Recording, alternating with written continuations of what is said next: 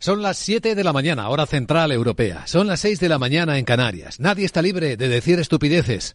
Lo malo es decirlas con énfasis, aseguraba Michel de Montaigne. Hoy sería el cumpleaños del escritor francés. Buenos días. Aquí comienza Capital, la bolsa y la vida. Empezando este miércoles 28 de febrero, casi terminando el mes, tenemos una curiosa reacción internacional a las palabras de Macron que ayer resaltábamos a estas horas. Nadie está pensando en enviar tropas europeas a Ucrania. El día despierta con más protagonistas, incluida de nuevo la inteligencia artificial o el máximo que faltaba, el del Bitcoin.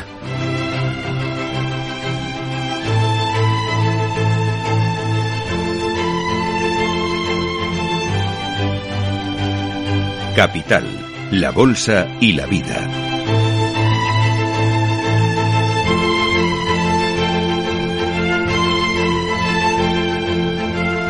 Luis Vicente Muñoz. Parecía el último máximo histórico que faltaba por ver en los grandes mercados del mundo y ahí lo tenemos.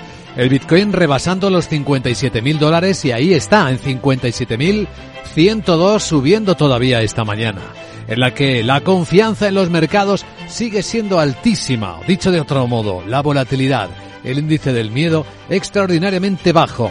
Estamos viéndolo en las pantallas de CMC Markets como marca 14 puntos es un nivel de extraordinaria confianza. Como los futuros, a pesar de que los niveles siguen altos, hemos visto subidas y lo vamos a contar enseguida en el lado asiático, los futuros no apuntan corrección, apenas una décima baja ahora el futuro del Eurostox, apuntando a una apertura tranquila de las bolsas europeas dentro de dos horas cuando abran.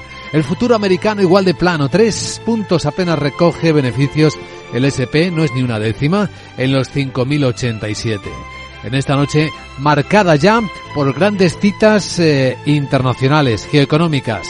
Reunión de los ministros de Finanzas del G20 en Sao Paulo.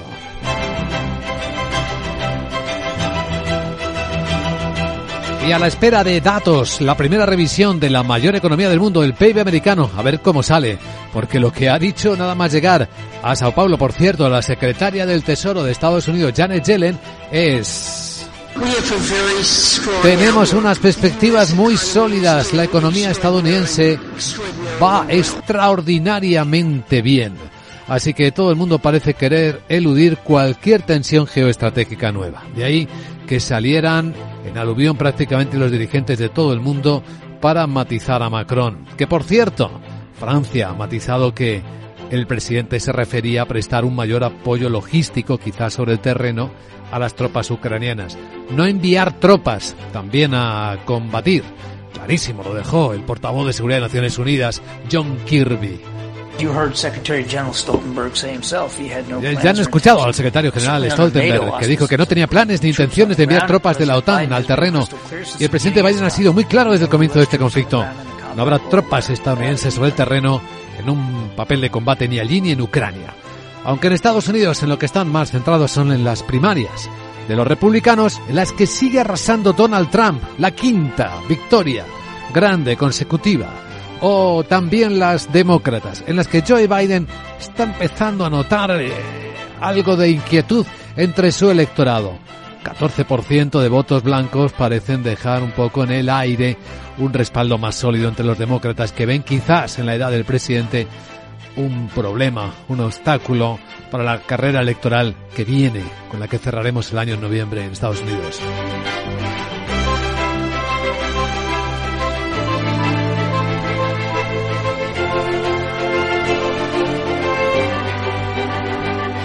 Entre las historias del día hay una que nos parece muy llamativa. Tenemos ya el primer veredicto de un tribunal legalmente vinculante sobre infracción de derechos de autor en imágenes generadas por la inteligencia artificial. Ha sido en China. Contaremos los detalles enseguida. Pero una IA, pues hizo lo suyo, ser creativa con un dibujo animado inspirado en otro de éxito. Pues un tribunal dice, eh, aquí la IA está utilizando una propiedad sobre la que no está rindiendo derechos de autor. Puede ser la primera, puede ser un precedente, puede tener mayor impacto. Ojo con la IA, que tiene hoy también otras lecturas que enseguida compartiremos con los oyentes de Capital Radio. cuando en el fondo de las historias resuena lo que ayer adelantaba Bloomberg, ya van extendiéndose el resto de los medios, que Apple abandona, se lo comunicó a los 2.000 trabajadores que estaban dedicados a ello, su proyecto de vehículo eléctrico.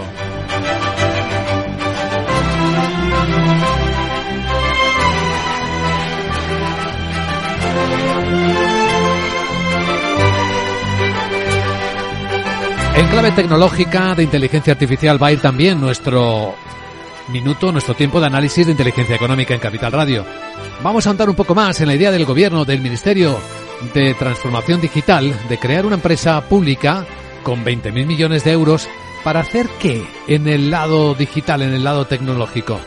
Con el profesor de Economía y Comillas y CADE, Juan Felipe Jung, haremos ese análisis dentro de una hora, 8 y 10, 7 y 10 en Canarias antes de abrir la gran tertulia de la economía, en la que hoy comentaremos las historias de la mañana con Camal Romero, José Ignacio Gutiérrez y Fernando Zunzunegui. Hoy que es un día especial además en la historia de Capital Radio, porque esta tarde entregaremos de nuevo los premios a la excelencia. Sexta edición en la que volveremos a reconocer aquellas instituciones, empresas y personas que aportan valor a la economía.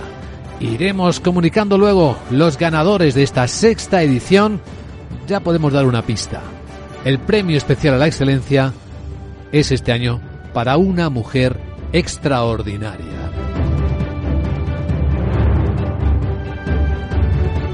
Todo a su tiempo, ahora lo que nos importa, Miguel San Martín, es ponernos al día con las noticias más importantes que nos acompañan. Y aquí está quizás la de referencia.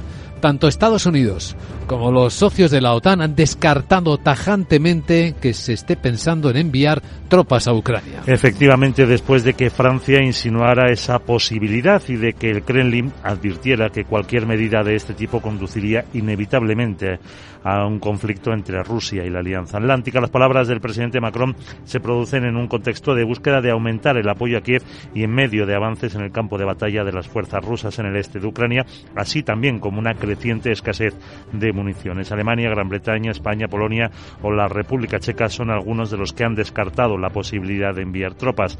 El portavoz del Pentágono, el general Pat Ryder, lo ha dejado claro. No tenemos planes de enviar militares estadounidenses a luchar a Ucrania. El presidente ha sido muy claro al respecto, sigue siendo nuestra posición. En lo que respecta a la prestación de asistencia a Ucrania, Realmente solo puedo hablar en términos generales. Desde el punto de vista del Departamento de Defensa, como ustedes saben, desde el comienzo de la invasión rusa hemos trabajado muy duro para conseguir ayuda de seguridad a Ucrania tan rápido como es posible. Después, el ministro de Exteriores francés ha matizado que el presidente tenía en mente enviar solo tropas para tareas específicas como ayudar en la eliminación de minas, la producción de armas y la ciberdefensa. En este contexto, el presidente americano Joe Biden ha reunido a los líderes del Congreso y les, les ha vuelto a pedir con urgencia que aprueben la ayuda a Ucrania. Ha recibido en el despacho oval de la Casa Blanca los líderes demócratas y republicanos, que son los que más resistencia muestran a la aprobación de ayuda para Ucrania. Biden asegura que varios líderes del G7, como Canadá, Reino Unido, Francia o Alemania, ya le han transmitido que están muy preocupados por la posición de Estados Unidos, por lo que insiste en la urgencia de que aprueben el paquete de ayuda. Lo primero es que tenemos que encontrar la manera de seguir financiando al gobierno, que es un problema importante que una solución importante que hay que encontrar. Creo que podemos hacerlo y Ucrania, creo que la necesidad es urgente. Espero que podamos hablar de eso un poco. Creo que las consecuencias de la inacción diaria en Ucrania son nefastas. La ayuda a Ucrania está atascada en el Congreso ya que el líder republicano se niega a someter a votación un proyecto de ley valorado en 95.000 millones de dólares con ayuda para Ucrania, Israel y Taiwán, que ya fue aprobado por el Senado con el apoyo de una veintena de republicanos, incluido su propio líder. En las puertas de la reunión de los ministros de Finanzas del G20, la directora gerente del Fondo Monetario Internacional, Cristalina Georgieva, dice que el tráfico en el canal de Suez está cayendo hasta un 60%. Está golpeando las economías, en particular la de Egipto. En una entrevista a Reuters, Georgieva no descarta cuadruplicar el programa de ayuda a este país hasta los 12.000 millones de dólares para que pueda hacer frente también a la avalancha de refugiados que esperan. Apunta al deterioro importante de la economía en Palestina. Uh, el impacto de esta guerra, en el epicentro de la guerra, es el más devastador. Uh, como usted ha dicho, Gaza se ha contraído solo el 20% de la economía que solía tener. Cisjordania se reduce en un 22%, seguirá haciéndolo dadas las condiciones actuales. Israel está afectando especialmente al mercado laboral, está siendo afectado al mercado laboral, ahí es donde está el mayor shock. El FMI recortó en enero su previsión de crecimiento del PIB de Oriente Medio y Norte de África para 2024 al 2,9%, medio punto menos que en octubre debido a las repercusiones de la guerra de Israel en Gaza. Pues sí, hoy en Brasil comienza la reunión del ministro de Finanzas del G20. Temas, financiación de la transición ecológica, tributación de las grandes fortunas y el combate a la desigualdad en el centro. La cita a la que también acuden gobernadores de los bancos centrales se produce en un contexto global volátil marcado por nuevas tensiones geopolíticas en medio del debate en torno al ritmo del proceso de flexibilización monetaria tras la escalada de la inflación por la pandemia. El ministro de Hacienda brasileño va a proponer establecer una tributación unificada para las grandes fortunas parecida a la que aprobó el año pasado en su país. La secretaria del Tesoro, Janet Yellen, pide trabajar en fórmulas legales para descongelar el valor de los activos rusos y financiar a Ucrania. El ministro de Finanzas ruso no va a comparecer en el G20, pero sí está en Sao Paulo para una reunión de los BRICS. Por lo demás, este miércoles el Parlamento Europeo ratificará el acuerdo de los 27 para reforzar las denominaciones de origen. Se considera como un apoyo a la producción tradicional y al empleo agroalimentario frente a las importaciones en un momento de protestas en el campo. Este refuerzo afecta a las indicaciones geográficas protegidas de alimentos y de bebidas de la Unión para unos 3.600 productos, de los que 380 prácticamente son españoles. Protegen a una producción por valor de 80.000 millones de euros, un 10% de alimentos y bebidas españolas, que es el tercer país con más denominaciones de origen detrás de Francia y de Italia. Hablando de España, el Consejo de Ministros ya ha aprobado el marco legal que va a permitir movilizar a través del ICO 40.000 millones de euros en préstamos del plan de recuperación. Y el ministro de Economía, Carlos Cuerpo, espera que estén en circulación en el segundo trimestre del año. Forman parte de los 83.000 millones en préstamos incluidos en la adenda del plan y pretenden favorecer el impulso inversor y financiar esas inversiones en las mejores condiciones financieras. Ahora los ministerios tendrán que cerrar acuerdos con el ICO y las entidades financieras podrán adherirse de manera voluntaria. El titular de Economía, Carlos Cuerpo, ha explicado el destino de estos fondos. Son unos recursos que van a ser fundamentales precisamente para fomentar la innovación, la digitalización, la competitividad, ayudar a nuestras pymes, a nuestras empresas a transicionar en esta en este doble esfuerzo que tienen que hacer en materia climática y en materia de digitalización, a impulsar también el sector audiovisual o a impulsar sobre todo las tecnologías disruptivas y un elemento importante como es también la construcción de vivienda para alquiler social o asequible. La mayor parte de los préstamos, tres cuartas partes del total, se movilizarán a través de la colaboración público-privada, sobre todo con entidades financieras, unos 20.000 millones, y en menor medida entidades de capital riesgo, unos 9.000. Escucha lo que viene en Capital Radio. Hoy el ministro de Agricultura, Luis Plana, recibirá a las organizaciones agrarias para explicarle lo que trataron y decidieron los ministros en el Consejo de Bruselas del lunes. Serán Asaja, Coag y UPA, mientras siguen convocadas hoy protestas de agricultores en Cataluña que van a seguir porque entienden que las administraciones están poco dispuestas a aceptar sus reivindicaciones. El gobierno andaluz calcula que el impacto de la reforma de la PAC en la campaña del 23 se ha traducido en la pérdida para la comunidad de 120 millones de euros respecto a los pagos del ejercicio anterior, una reducción de más del 8%. Y una cosa más de España, donde el sector inmobiliario lo dice abiertamente, ve ineficaz el índice para el alquiler presentado que frenará más la oferta. Se llama Índice de Precios de Referencia para regular los alquileres, medida estrella de la Ley de Vivienda y entrará en vigor el 12 de marzo y un día más tarde lo harán en zonas tensionadas con su publicación, por ahora solo en Cataluña, que ya las ha delimitado. Portales inmobiliarios, asociaciones y empresas de gestión del alquiler creen que frenará la entrada de nuevas viviendas al mercado, se reducirá aún más la oferta y presionará al alza los precios. La Asociación de Promotores y Constructores de España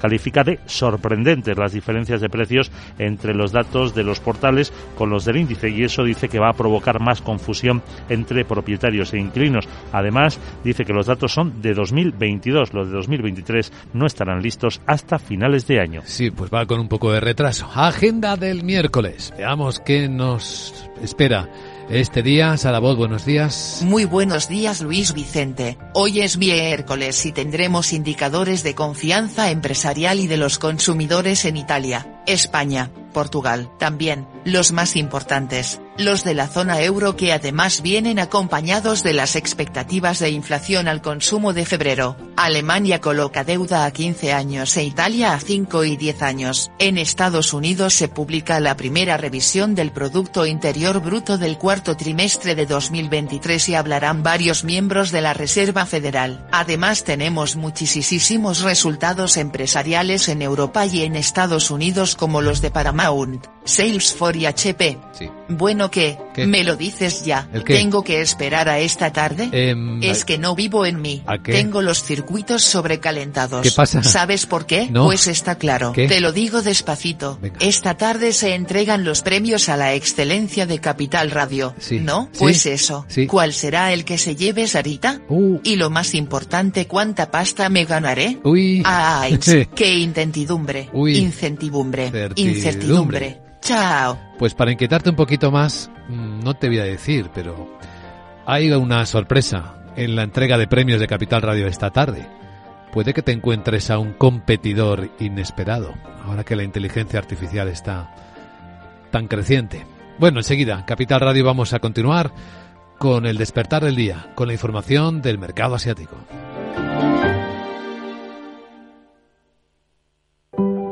Los andaluces somos líderes en poner el alma en todo, en sacar una sonrisa, en dar siempre la bienvenida.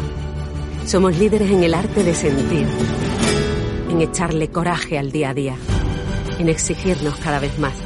Somos líderes en entendernos, en amarnos, en escuchar a los demás. Tenemos mucho que celebrar.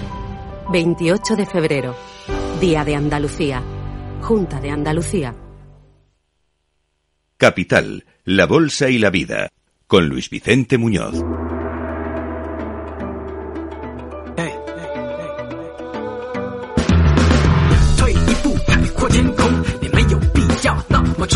Esto es Capital Asia. Vamos a tomar la temperatura del mercado asiático que este miércoles viene mixto nuevamente. Estamos observando los distintos mercados y sus comportamientos. Hoy con otra vez caídas en las bolsas de China superiores al 1%, en la bolsa de Hong Kong 1,2% para ser exactos baja el Hansen está por debajo de los 16.600 eh, puntos y vuelve a tener que ver esto con el sector inmobiliario, porque una novedad de la noche se temía que apareciese y ha aparecido. Un acreedor ha presentado una solicitud para liquidar otra de las grandes promotoras inmobiliarias chinas, Country Garden. Sandra Torrecillas, buenos días. Buenos días. El acreedor eh, se llama Evercredit y ha presentado ante la justicia de Hong Kong una solicitud para que se liquide Country Garden debido al impago de 204 millones de dólares de un préstamo, algo que se interpreta como un nuevo golpe al sector inmobiliario chino. La promotora dice que va a tomar todas las acciones que sean necesarias para proteger sus derechos, que la cantidad de deudas eh, supone una proporción muy pequeña del pasivo, que no va a tener impacto significativo en la entrega de viviendas ni en sus operaciones normales. La primera vista ha sido fijada ya para el próximo 17 de mayo. Al cierre del primer semestre del año pasado, la deuda de Country Garden superaba los 35.000 millones de dólares. Y eso que fíjense cómo hoy mismo Hong Kong ha puesto en marcha medidas para intentar reactivar el mercado inmobiliario, uno de los más eh, caros del mundo. Si las medidas esperaban y hoy han llegado, va a cancelar todas las medidas de restricción de la compra de viviendas y va a renunciar a los derechos de timbre que aplicaba para compradores extranjeros y para la adquisición de segundas propiedades, medidas que se habían impuesto en la década anterior para intentar enfriar uno de los mercados inmobiliarios más caros del mundo.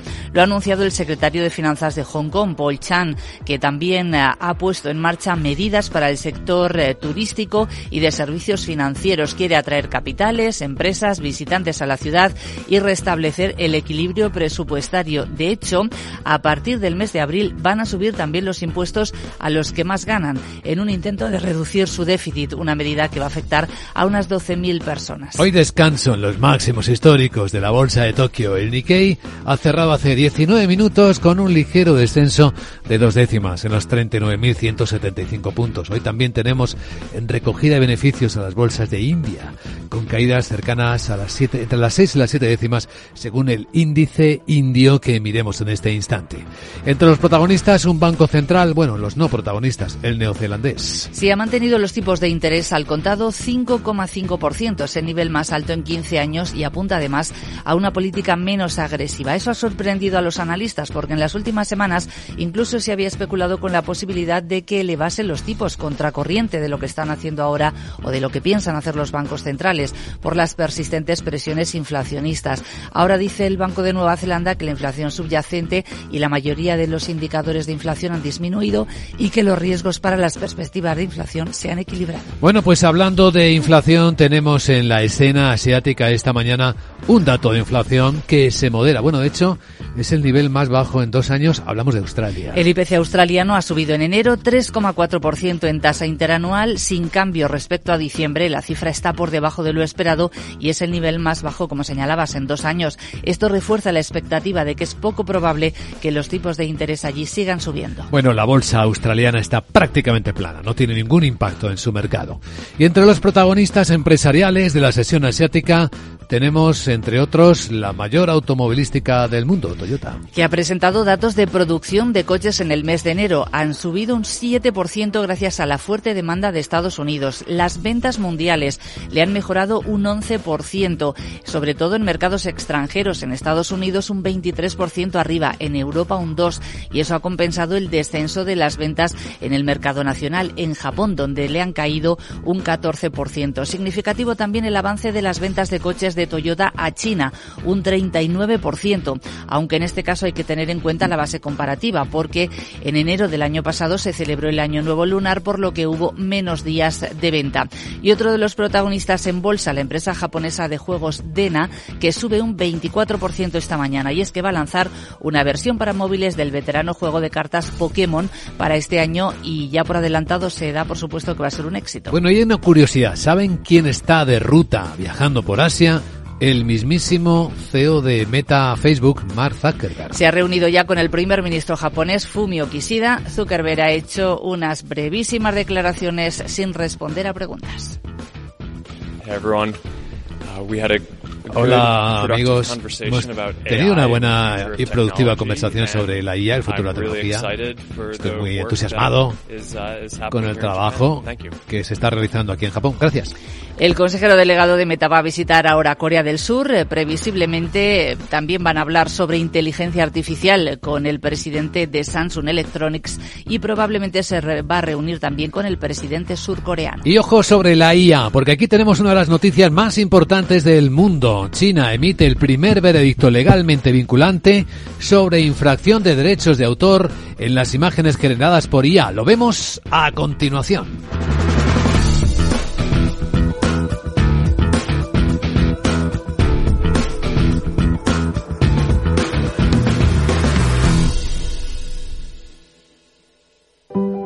Los andaluces somos líderes en poner el alma en todo, en sacar una sonrisa, en dar siempre la bienvenida. Somos líderes en el arte de sentir, en echarle coraje al día a día, en exigirnos cada vez más. Somos líderes en entendernos, en amarnos, en escuchar a los demás. Tenemos mucho que celebrar. 28 de febrero, Día de Andalucía, Junta de Andalucía. Capital, la Bolsa y la Vida, con Luis Vicente Muñoz.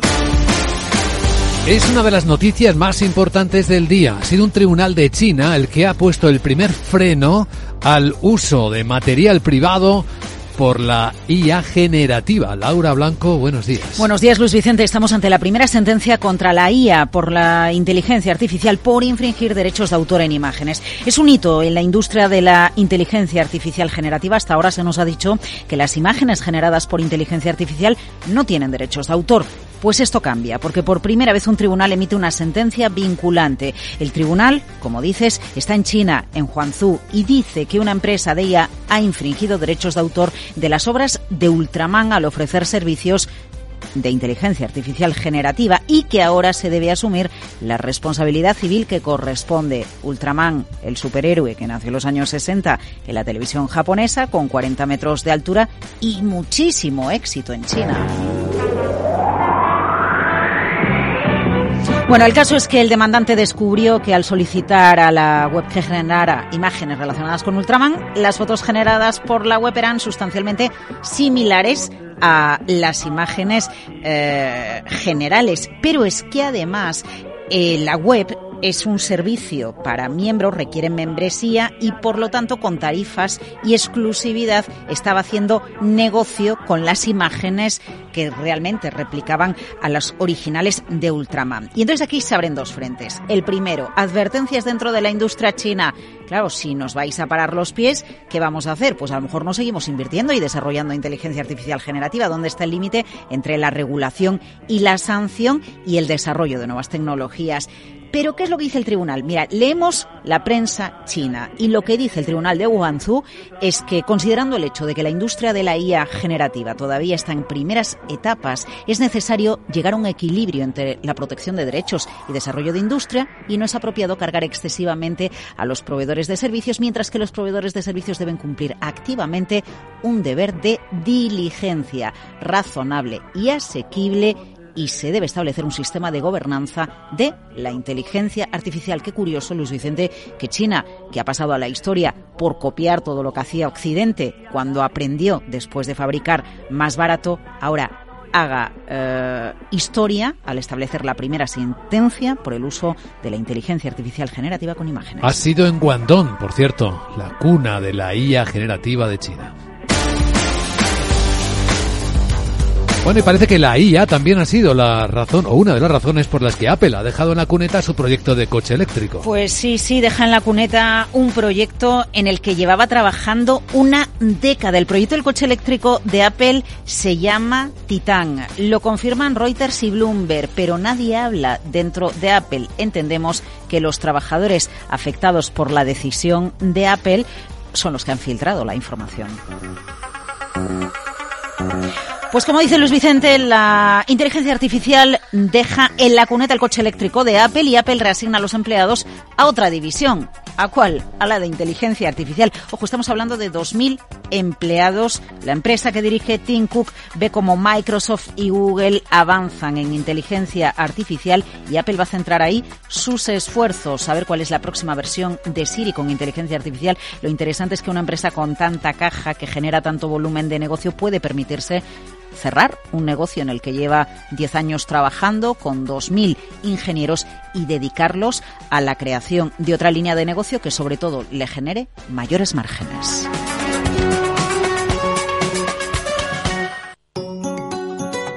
Y aquí un Tecnobit con Roberto Espinosa, economista experto en tecnología. Hola Roberto. Hola Luis Vicente, muy buenos días. Hace unos días un estudiante en una universidad canadiense fue a comprar un tentempié en una máquina expendedora moderna de esas con una gran pantalla, solo para encontrarse con un mensaje de error que decía que no se había podido cargar el programa de reconocimiento facial. Después de que la noticia se hiciera viral entre los estudiantes, estos se pusieron a investigar y efectivamente la máquina dispone de una cámara. Los dueños de la máquina dicen que la cámara solo se utiliza para activarse cuando alguien se acerca. La realidad es que esas cámaras, aunque no guarden los datos, son capaces de reconocer y reaccionar a las diferentes características de las personas que pasen por delante, incluso su estado de ánimo. Este tipo de tecnología es omnipresente en máquinas de este tipo, incluyendo cartelería digital y casi cualquier máquina que te encuentres, por ejemplo, en un centro comercial.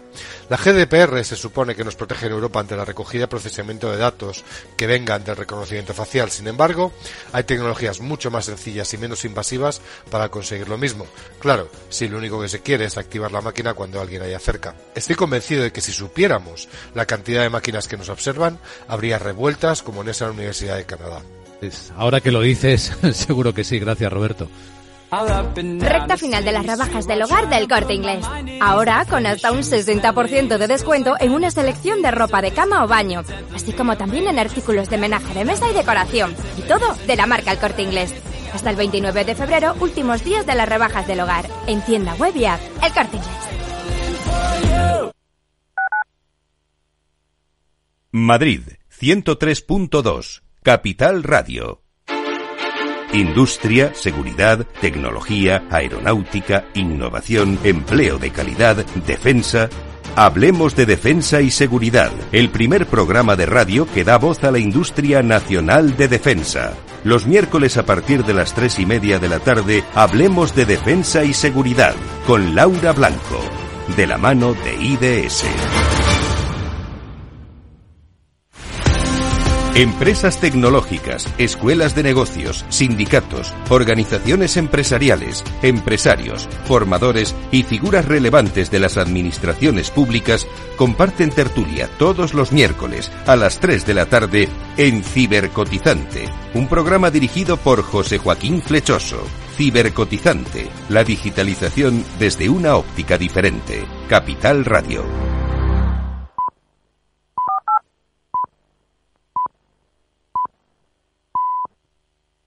Son las siete y media de la mañana, hora central europea, seis y media en Canarias.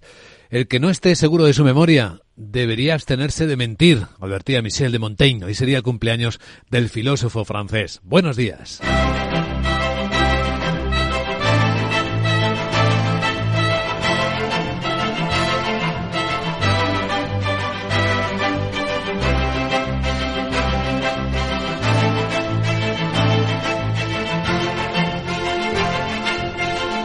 Capital, la Bolsa y la Vida, con Luis Vicente Muñoz.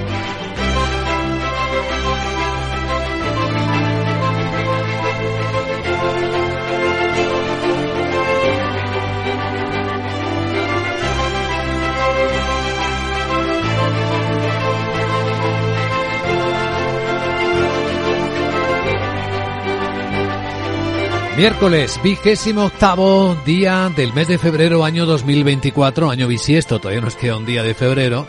El día despierta tranquilo en los mercados, con los aliados de la OTAN dejando claro que lo que Macron sugirió ayer, eso de enviar tropas europeas o de la OTAN a Ucrania, no era cierto. Francia dice que bueno, hablaba quizás de apoyo logístico, no de nada más, pero bueno, han salido en tromba prácticamente todos a decir que no, no, no, que se tranquilizara Rusia, que no iba a enviar nadie más tropas a Ucrania. Fíjense lo que dice John Kirby, el secretario portavoz de Seguridad Nacional de los Estados Unidos. Han escuchado al secretario general Stoltenberg, que dijo que no tenía planes ni intenciones de enviar tropas de la OTAN al terreno. El presidente Biden ha sido muy claro desde el comienzo de este conflicto. No habrá tropas estadounidenses sobre terreno en un papel de combate ahí en Ucrania. Aunque Biden lo que sí que está haciendo es eh, meter más prisa a los demócratas y los republicanos para aprobar la ayuda a Ucrania. Aunque en Estados Unidos, de lo que están más preocupados son de las primarias de los dos partidos, año electoral. Y en las últimas horas hemos visto a Donald Trump lograr su quinta victoria consecutiva en las primarias, con fuerza sobre su competidora Nikki Haley.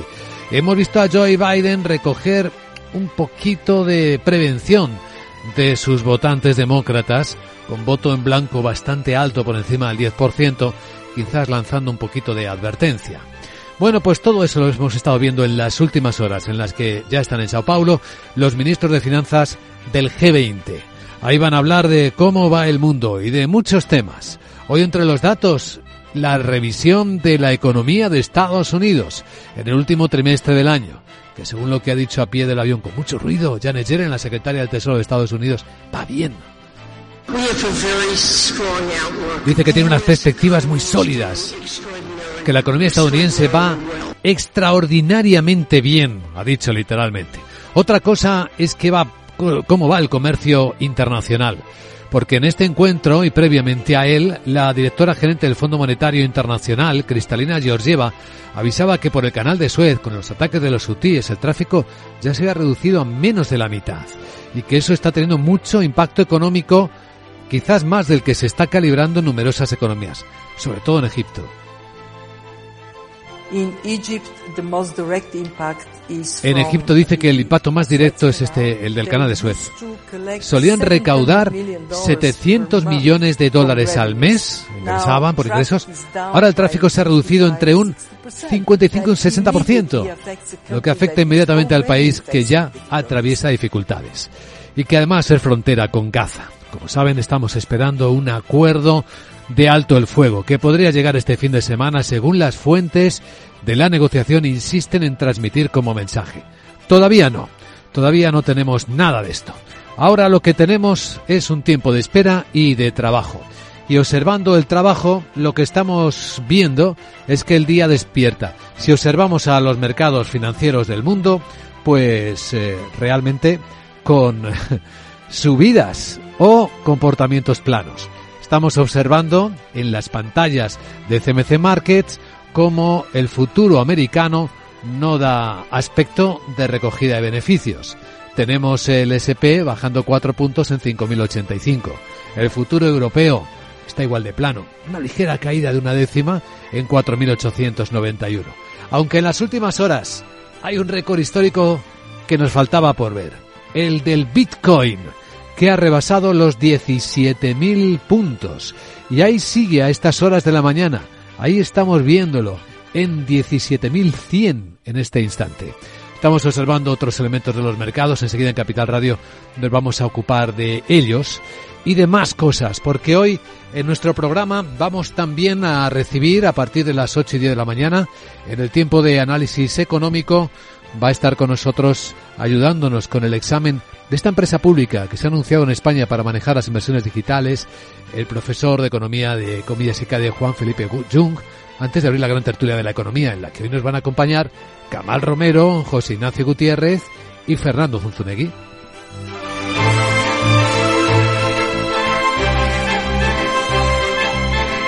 Capital, la Bolsa y la Vida, el programa de radio que despierta la economía, con Luis Vicente Muñoz. Los andaluces somos líderes en poner el alma en todo, en sacar una sonrisa en dar siempre la bienvenida. Somos líderes en el arte de sentir, en echarle coraje al día a día, en exigirnos cada vez más. Somos líderes en entendernos, en amarnos, en escuchar a los demás. Tenemos mucho que celebrar. 28 de febrero, Día de Andalucía, Junta de Andalucía. Capital, la Bolsa y la Vida, con Luis Vicente Muñoz.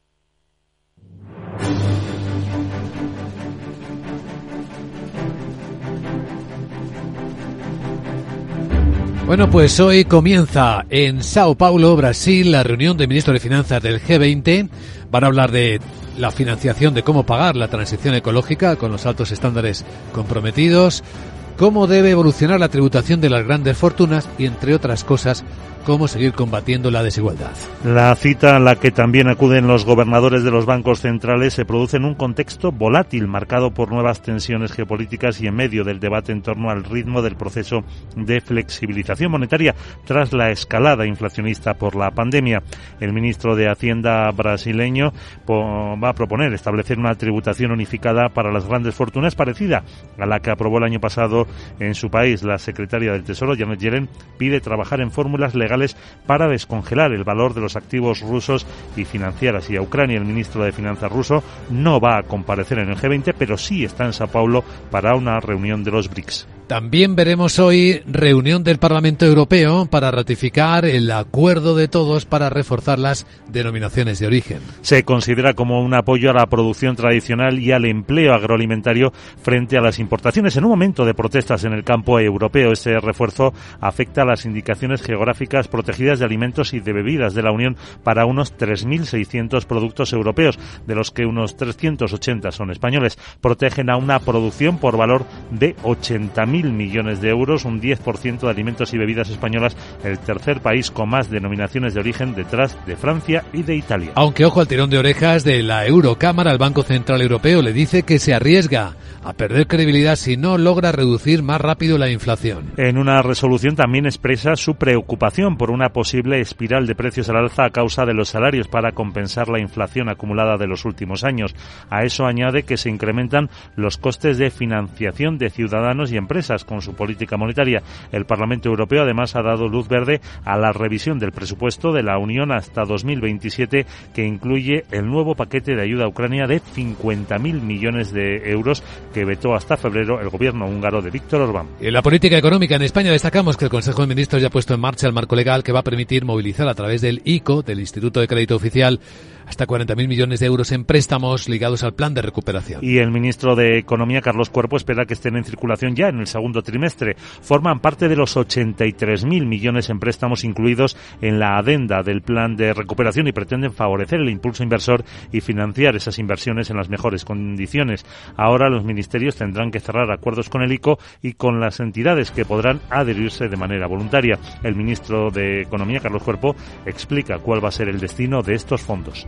Son unos recursos que van a ser fundamentales precisamente para fomentar la innovación, la digitalización, la competitividad, ayudar a nuestras pymes, a nuestras empresas a transicionar en esta en este doble esfuerzo que tienen que hacer en materia climática y en materia de digitalización, a impulsar también el sector audiovisual o a impulsar sobre todo las tecnologías disruptivas y un elemento importante como es también la construcción de vivienda para alquiler social o asequible. La mayor parte de los préstamos, tres cuartas partes del total, se van a movilizar a través de la colaboración público-privada, sobre todo de entidades financieras, unos 20.000 millones, en menor medida las gestoras de capital riesgo, unos 9.000 millones. En dos días, el recibo de la luz más caro en España. Ya saben que el Consejo de Ministros no va a frenar la subida o actualización del IVA de la luz que se vuelve, vuelve a estar en el 21% a partir de marzo. Carlos Cuerpo asegura que las medidas del gobierno condicionadas al precio de la energía, como la subida del IVA en el recibo de la luz desde el 10% en los contratos domésticos, tienen que seguir su curso. Así justificaba la decisión. El primer argumento sería un argumento positivo con respecto a la evolución de los precios de la energía. Tenemos que, yo creo que eh, todos ser conscientes del elemento diferencial que estamos teniendo en España o en la península ibérica con respecto al resto de la Unión. Y esto no solo tiene que ver con la evolución reciente de las condiciones climáticas, sino con la alta penetración de renovables, ¿no? El Consejo de Ministros también ha aprobado un acuerdo por el que se autoriza la tramitación administrativa urgente del proyecto de Real Decreto por el que se crea el Consejo de la Productividad de España. Y en España, vaya polémica que hay con el nuevo índice para el alquiler, el sector inmobiliario, los expertos creen que va a frenar aún más la oferta de alquileres. Ese llamado índice de precios de referencia para regular los alquileres es la medida estrella de la ley de vivienda que entrará en vigor el 12 de marzo. Un día más tarde ya lo harán en las zonas tensionadas con su publicación. Por ahora solo en Cataluña, que ha delimitado ya esas eh, zonas. Portales inmobiliarios, asociaciones y empresas de gestión del alquiler creen que va a frenar la entrada de nuevas viviendas al mercado y se va a reducir aún más la oferta y presionar al alza los precios. La asociación de Promotores y Constructores califica de sorprendentes las diferencias de precios entre los datos que ofrecen los portales con los del índice y eso dice que va a provocar más confusión entre propietarios e inquilinos. Además, los datos son de 2022, los de este 2023 no estarán listos hasta finales del 24. Y antes de que Sarabot nos cuente la agenda, también vemos en ella que el ministro de Agricultura, Luis Planas, va a recibir a las asociaciones agrarias para contarles de qué se trató en la reunión del ministro de Agricultura del lunes en Bruselas. Efectivamente, y siguen eh, convocadas hoy protestas de agricultores en Cataluña. Ya hay carreteras cortadas hasta ahora que van a seguir porque entienden que las administraciones están poco dispuestas a aceptar sus reivindicaciones. El gobierno andaluz calcula que el impacto de la reforma de la PAC en la campaña 23 se ha traducido en una pérdida para la comunidad, para los agricultores, de 120 millones de euros respecto a los pagos del ejercicio anterior, una reducción media de más del 8%. Sí, la agenda del miércoles. Veamos qué nos trae. Sara Bot, buenos días, adelante con ella. Muy buenos días Luis Vicente, te recuerdo que es miércoles y que toda y tendremos indicadores de confianza empresarial y de los consumidores en Italia, España, Portugal, también, los más importantes, los de la zona euro que además vienen acompañados de las expectativas de inflación al consumo de febrero. Alemania coloca deuda a 15 años e Italia a 5 y 10 años. En Estados Unidos se publica la primera revisión del Producto Interior Bruto del cuarto trimestre de 2023 y hablarán varios miembros de la Reserva Federal. Además tenemos muchísimos resultados empresariales en Europa y en Estados Unidos como los de Paramount, Salesforce y HP. Bueno, yo sigo a la espera. ¿De qué? Me tienes que confirmar qué premio a la excelencia de Capital Radio me llevo porque me tengo que preparar las dos horas de discurso. Eh. Los de Maduro se van a quedar en nada. Jeje. Por cierto, te recuerdo que no me... Nada que habléis tanto de la IA esa teniendo a la mejor aquí. Jeje. Chao. Chao, querida Sara. Pues tendrás que esperar un poquito a que entreguemos los premios a la excelencia esta tarde. Sí, hoy es el día en el que Capital Radio, sexta edición, va a reconocer la aportación de valor a la sociedad de instituciones, de empresas y de personas extraordinarias. Una gran cita que disfrutaremos juntos esta tarde con los- las muchas personalidades que nos acompañarán. Lo iremos contando a lo largo del día, de la tarde y de la noche. Ahora vamos a centrar la mirada. A continuación, informe de preapertura de los mercados europeos. Los andaluces somos líderes en poner el alma en todo, en sacar una sonrisa, en dar siempre la bienvenida. Somos líderes en el arte de sentir, en echarle coraje al día a día, en exigirnos cada vez más. Somos líderes en entendernos, en amarnos, en escuchar a los demás. Tenemos mucho que celebrar. 28 de febrero, Día de Andalucía, Junta de Andalucía.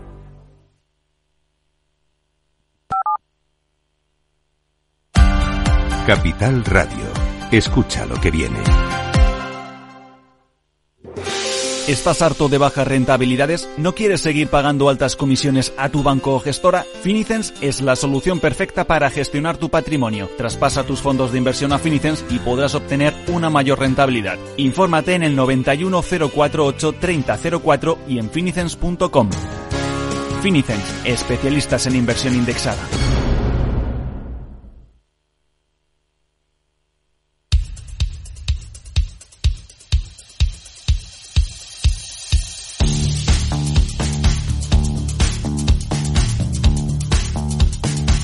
Capital, la Bolsa y la Vida, con Luis Vicente Muñoz. Primer informe de preapertura de mercados en Capital Radio con la información de las pantallas de CMC Market Brokers. Lo que observamos es un miércoles tranquilo.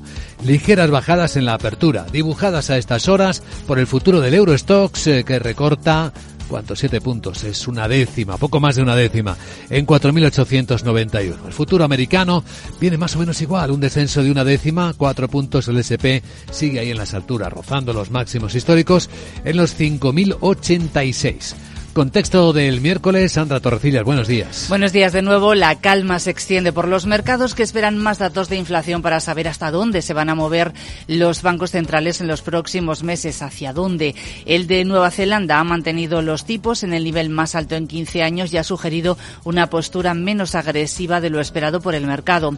Entre las claves macro de este miércoles, los índices de sentimiento económico, industrial y de servicios de la zona euro y de confianza de los consumidores y la primera revisión del PIB del cuarto trimestre en Estados Unidos. El dato adelantado mostró un crecimiento del 3,3% y hoy tendremos además multitud de resultados empresariales que cotizar. Pues sí, los tenemos ya aquí, algunos recién salidos del horno, como los de la eléctrica e italiana, española, Endesa. Si tenemos las primeras cifras, eh, beneficio neto 742 millones eh, de euros, es una reducción considerable respecto a los 2.500 que consiguió un año antes. Lo mismo sucede con los ingresos eh, del año pasado, algo más de 25.000 millones de euros, EBITDA 3.700. Mantiene objetivos para 2024 y también mantiene objetivos de dividendo por acción, 1,1 euros por título para 2024, 1,5 euros por acción para 2026. A ver qué dice el mercado con ese descenso tanto de ventas como de beneficios, manteniendo objetivos. También vemos que acaba de publicar Aeropuertos Españoles y Navegación Aérea, ENA. Ha logrado un beneficio histórico de algo más de 1.600 millones de euros en 2023. Es un incremento de casi un 81%. Eh, dice que se ha visto impulsado por el crecimiento de los ingresos aeronáuticos, comerciales y también del segmento internacional. Y ojo porque eleva dividendo. Propone 7,66 euros brutos por acción con cargo a 2023. Eh, tiene que ser aprobado por la Junta y el pago sería el próximo 7 de mayo y en efectivo. El que ha enseñado músculo con sus resultados ha sido Ferrovial. Beneficio neto 460 millones de euros, un incremento del 147% por la buena evolución del negocio de todas sus divisiones, pero especialmente en las carreteras que gestiona en Estados Unidos. Sobre el posible debut en el Nasdaq, los directivos de Ferrovial han trasladado a los analistas que los planes avanzan bien. Y por otro lado, la empresa dice que está trabajando en la desinversión del 25% que tiene en el aeropuerto londinense londinense de Heathrow, aunque no existe certeza de que la transacción vaya a cerrarse. El EBITDA de Ferrovial ha subido más de un 40% y la cartera de construcción ha alcanzado un máximo histórico al cerrar por encima de los 15.600 millones de euros. Y un par de apuntes rápidos más del mercado europeo. Tenemos a Gestamp. Gestamp ha ganado 281 millones, es un incremento del 8%. Tiene también récord de la historia de la compañía, gracias al incremento de sus ingresos de más de un 14%. Y algunas cosas más que hemos sabido de Robbie. Pues sí, vamos a seguir su comportamiento después de la caída que sufrió ayer tras presentar resultados. En Capital Radio ha estado su directora financiera, Marta Campos, ha analizado las cifras, los planes de la empresa. Dice que quiere convertirse en un jugador de referencia en la fabricación para terceros de inyectables. Quiere, de hecho, duplicar la capacidad respecto a 2023. Se ha mostrado satisfecha con la evolución en bolsa de Robi, a pesar de la caída de ayer. Recordamos que fue el valor que más subió en 2023 y cree que están en un momento con grandes oportunidades de crecimiento. Seguimos expandiendo nuestras capacidades productivas y tendremos todavía mucha capacidad ociosa que esperamos poder llenar con eh, otros clientes, aparte de Moderna, y diversificar nuestra base de clientes a partir de 2025. En nuestra industria los tiempos son muy largos, desde que empiezas a hablar con un cliente hasta que puedes em, fabricarle pasan muchos meses y estamos trabajando para ser capaces de anunciar nuevos acuerdos en este ejercicio 2024 la entrevista completa en capitalradio.es. Y de otros protagonistas iremos hablando después. De Metrobacés ha aumentado los ingresos un 13%, ha reducido la pérdida, por cierto. De Indra, que tiene una evita pasado del año pasado de 446 millones, antes de que abran las bolsas en una hora. Ahora vamos a actualizar la perspectiva de The Wall Street.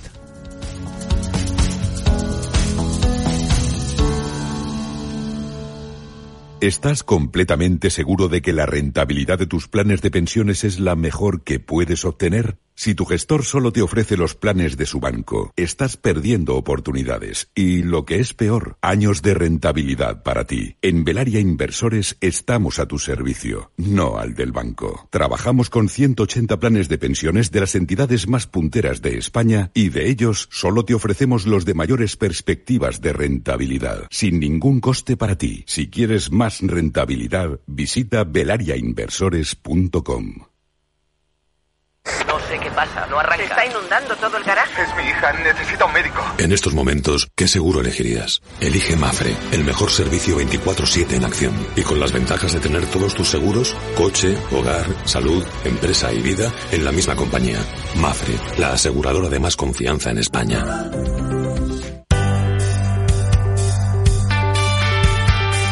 Con qué nos quedamos de la sesión de Wall Street, Miguel? Terreno mixto, el Dow bajó un 0,25%, el S&P 500 un 0,17 arriba y el Nasdaq también subió un 0,37%.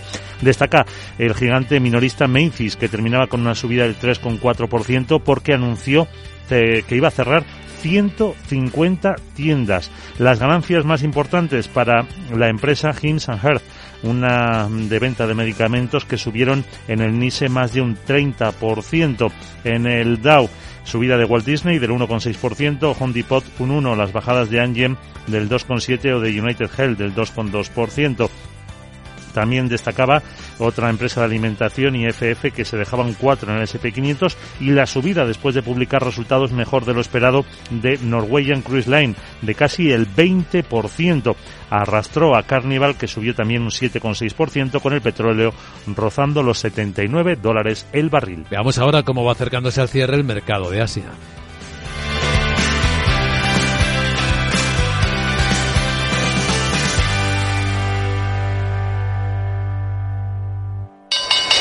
Invierte en acciones OETF sin comisiones. Tesla, Netflix, Amazon, Banco Santander, Telefónica, miles de acciones de los mayores mercados bursátiles del mundo y sin comisiones. Abre tu cuenta 100% online en solo 5 minutos. Un broker, muchas posibilidades. xtb.com.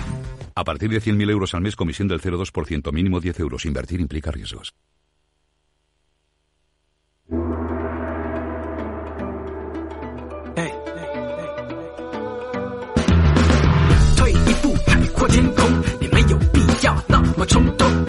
Sesión mixta en los mercados asiáticos con la bolsa de Hong Kong que vuelve a caer el 1,5%, incluso va cayendo más después de que un acreedor individual haya pedido la liquidación de Country Garden, una de las grandes inmobiliarias chinas. Y eso que Hong Kong ha decidido ya eliminar las restricciones o limitaciones que tenía para el sector inmobiliario. Sector muy caliente, históricamente uno de los lugares donde los inmuebles son más caros del mundo. Bueno, pues aún así los precios no paran de bajar. En el resto de Asia tenemos una ligera corrección de la bolsa de Tokio desde sus máximos históricos, dos décimas de caída para el Nikkei en 39.175 puntos, rebote hoy del mercado surcoreano. En Nueva Zelanda el Banco Central no ha tocado los tipos de interés, los tiene, mantienen el 5,5% y en Australia hemos tenido la inflación del mes de enero, 3,4%, marca el mínimo de los dos últimos años.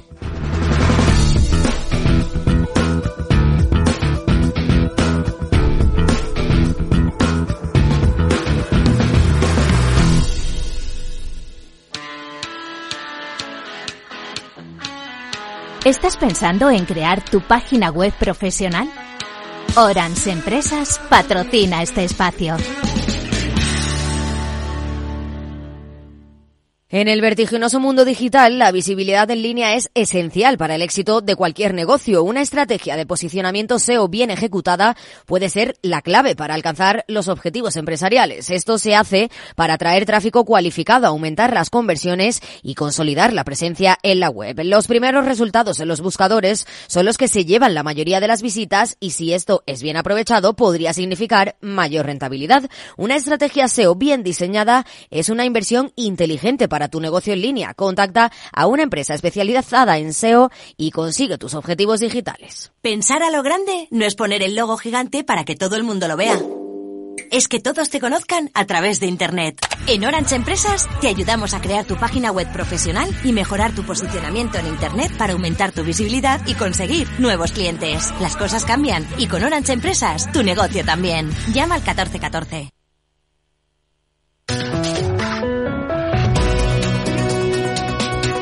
Y ahora un vistazo a la prensa financiera del mundo sorprende la portada de Financial Times que cuenta que ha tenido acceso a archivos militares rusos filtrados que revelan cómo la Rusia de Vladimir Putin ha estado hablando, preparando un escenario ficticio con ataque nuclear.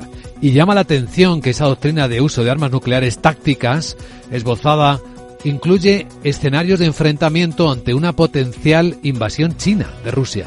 Sí, eso es lo que estamos leyendo en el diario. Invasión china de Rusia.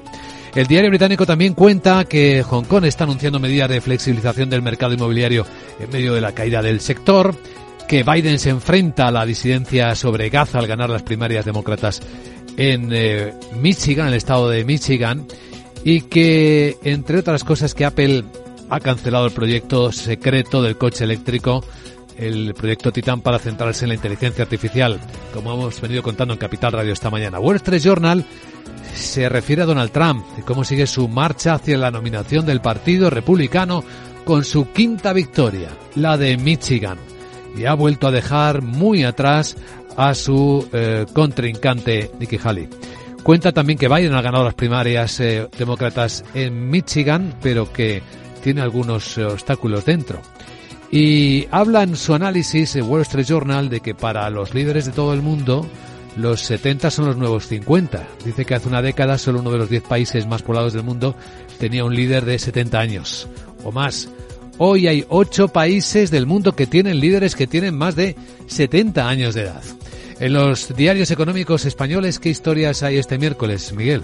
Pues hoy muy diferentes. Por ejemplo, en cinco días dice que IAG reclama a Bruselas controlar barajas a nivel de Air France en París. En El Economista, el gobierno propone congelar el alquiler a miles de caseros y el principal titular para expansión es que Santander, CaixaBank y Sabadell van a rediseñar el bonus. Más temas. En El Economista dice que Correos, Traxa y Renfe firmaron contratos COVID irregulares.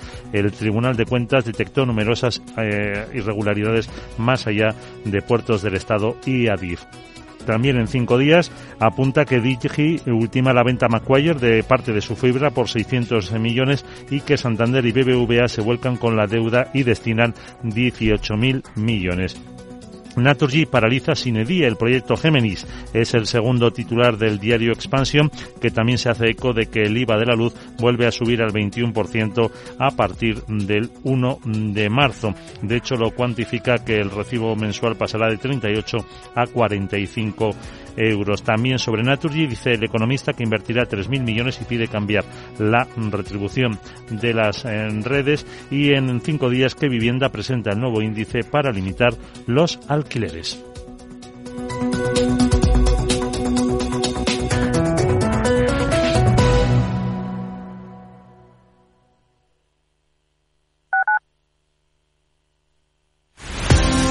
Empresas tecnológicas, escuelas de negocios, sindicatos, organizaciones empresariales, empresarios, formadores y figuras relevantes de las administraciones públicas comparten tertulia todos los miércoles a las 3 de la tarde en Cibercotizante, un programa dirigido por José Joaquín Flechoso.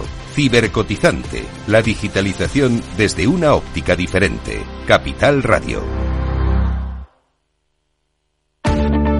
Si quieres adelantarte a los cambios económicos, digitales y empresariales, escucha After Work. El programa de Capital Radio para profesionales, pymes y emprendedores que te ayudará a entender el momento presente y a tomar decisiones para el futuro inmediato. De lunes a jueves, de 7 a 8 de la tarde, con Eduardo Castillo.